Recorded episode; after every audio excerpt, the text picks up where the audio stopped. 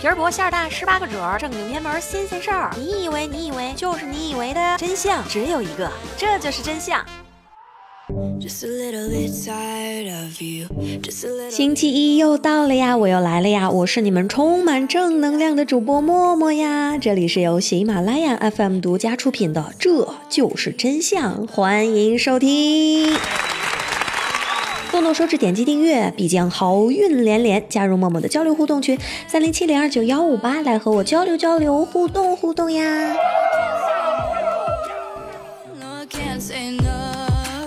咱们中国人写了这么多年的汉字儿，你看汉字里面啊，人体器官都是月字旁的，像肝胆脾肺什么的。你再看看肥呀、胖呀，也是月字旁的，那说明什么呢？这说明这是人体正常的表现呀！哎呦我去！别让我解释“膀胱肿胀”几个字儿，为啥也是月字旁啊？你再看看不健康的字，什么疾病呀、疼痛呀、痔疮呀，都是病字旁，瘦也是病字旁的。哎呦，说明瘦它是病，你得治呀！滚！有理有据，令人信服。你是不是准备晚上开心的吃火锅去？不要嘛！走起！什么？你也好想得瘦这个病？这个病不是你想得，想得就能得。你说那就回唐朝当美女？死心吧！你以为以肥为美的唐朝，人家那个肥就是你以为的那个肥？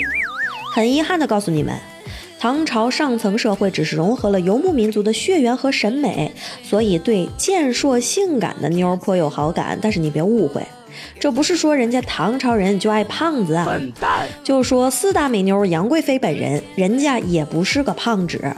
历史学家大大们经过多年的潜心研究，发现杨贵妃体重的真相，推测出杨贵妃身高一米六五，体重六十公斤，BMI 指数正常，肥瘦适中，丰而不满，艳而不妖。这身段是啥概念呢？详情请脑补参考范冰冰。从古至今，胖瘦的标准一开始被封建君王所垄断，如今又被现代人的审美所劫持。爱美之心，人皆有之。脱贫脱单不好脱，但脱个脂，努努力还是有希望的。脱脂牛奶都比全脂牛奶身价高呢。美也是取悦自己和他他他他他。为了你们都高兴，怎么能不努力呢？哎呦我去！古往今来，为了好身材，人们基本上。都是只要能瘦能美，就物尽其用，赴汤蹈火，在所不辞，为之疯狂。今天咱们就一起来看看人类进化这部减肥血泪史到底是有多么的催人泪下。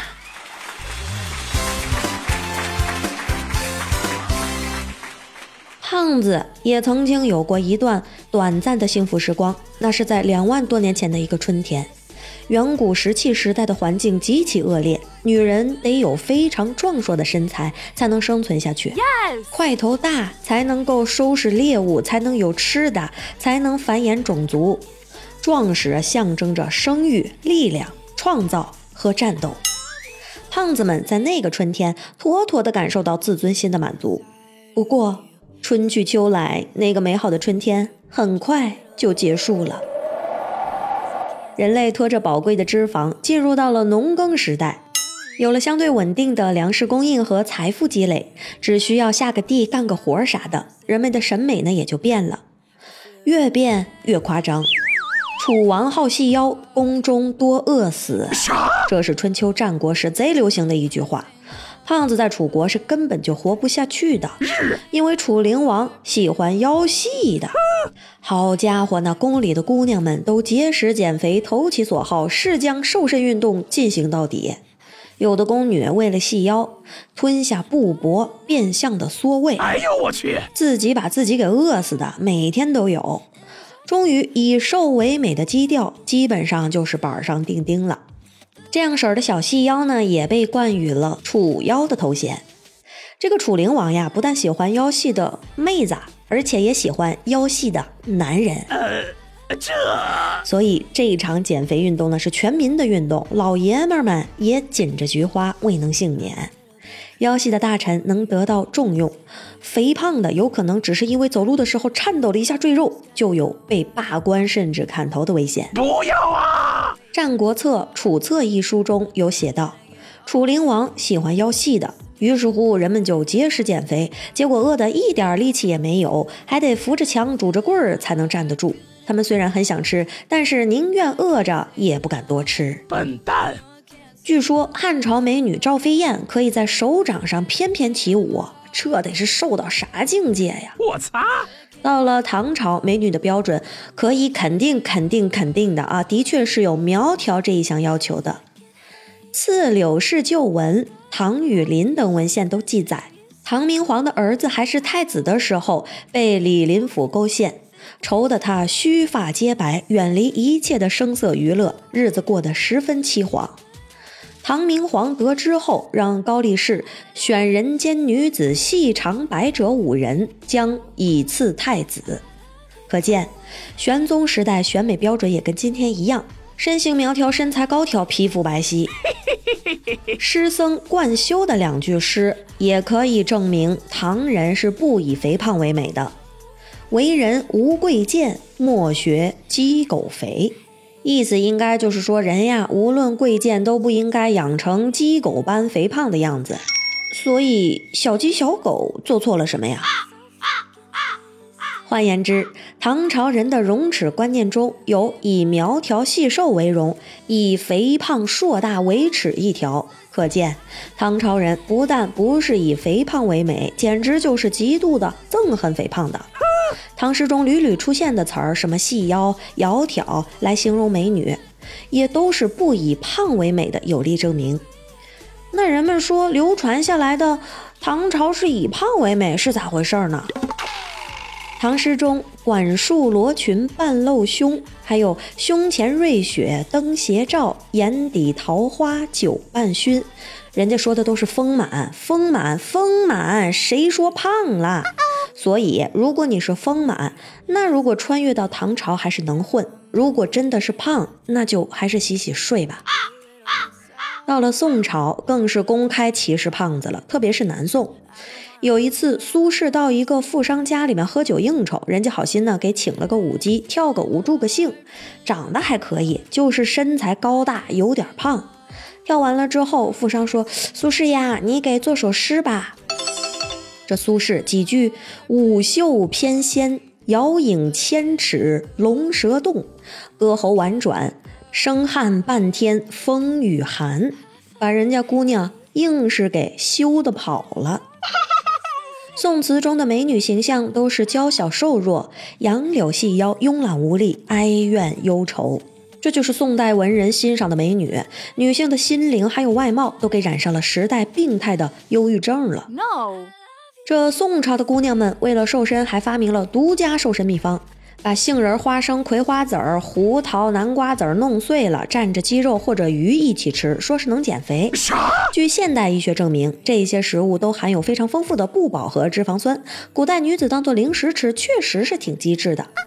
有钱的王公贵族们呢，吃深海珊瑚藻，《本草纲目》里记载，深海珊瑚藻叫做盐草，就是现代统称为的海底燕窝。不只是中国人每天追求苗条身材，古埃及和古欧洲人也每天在家里忙的是热火朝天，乐此不疲。苗条健硕是古埃及男人的身材标准，可是他们减肥不节食，而是吃泻药。大部分的埃及人每个月吃三天泻药，吃之前呢就已经准备好了，在茅坑上蹲上一天。当时可是没有抽水装置的呀！哎呀，这个味儿啊！我擦！泻药还不光是被用于减肥保持身材，古埃及的医生还认为没有泻药治不好的病，不会连拉肚子也用泻药治吧？他们认为这样可以尽快的将疾病赶出身体。怪不得电影里面看到的那些古埃及壁画上的男人，个个都是身材苗条，毕竟是吃了那么多的泻药，肌肉都给拉没了。欧洲人，咱们最熟悉的应该就是束腰了。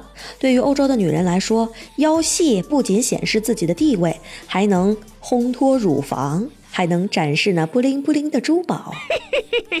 不管是东方还是西方，其实追求苗条都是上层社会的爱好，普通老百姓还是得靠健硕的身子干活呢。现代社会工业发达，食物过剩，到了二十世纪，咱们就达成了全面的共识：瘦就是美。直到现在，咱们对减肥的理念还算是慢慢的变得科学起来，诞生了各种的减肥药、减肥操等等。不管是怎么样，人们心里高呼瘦才是天下。五月不减肥，六七八九十十一十二一二三四月徒伤悲。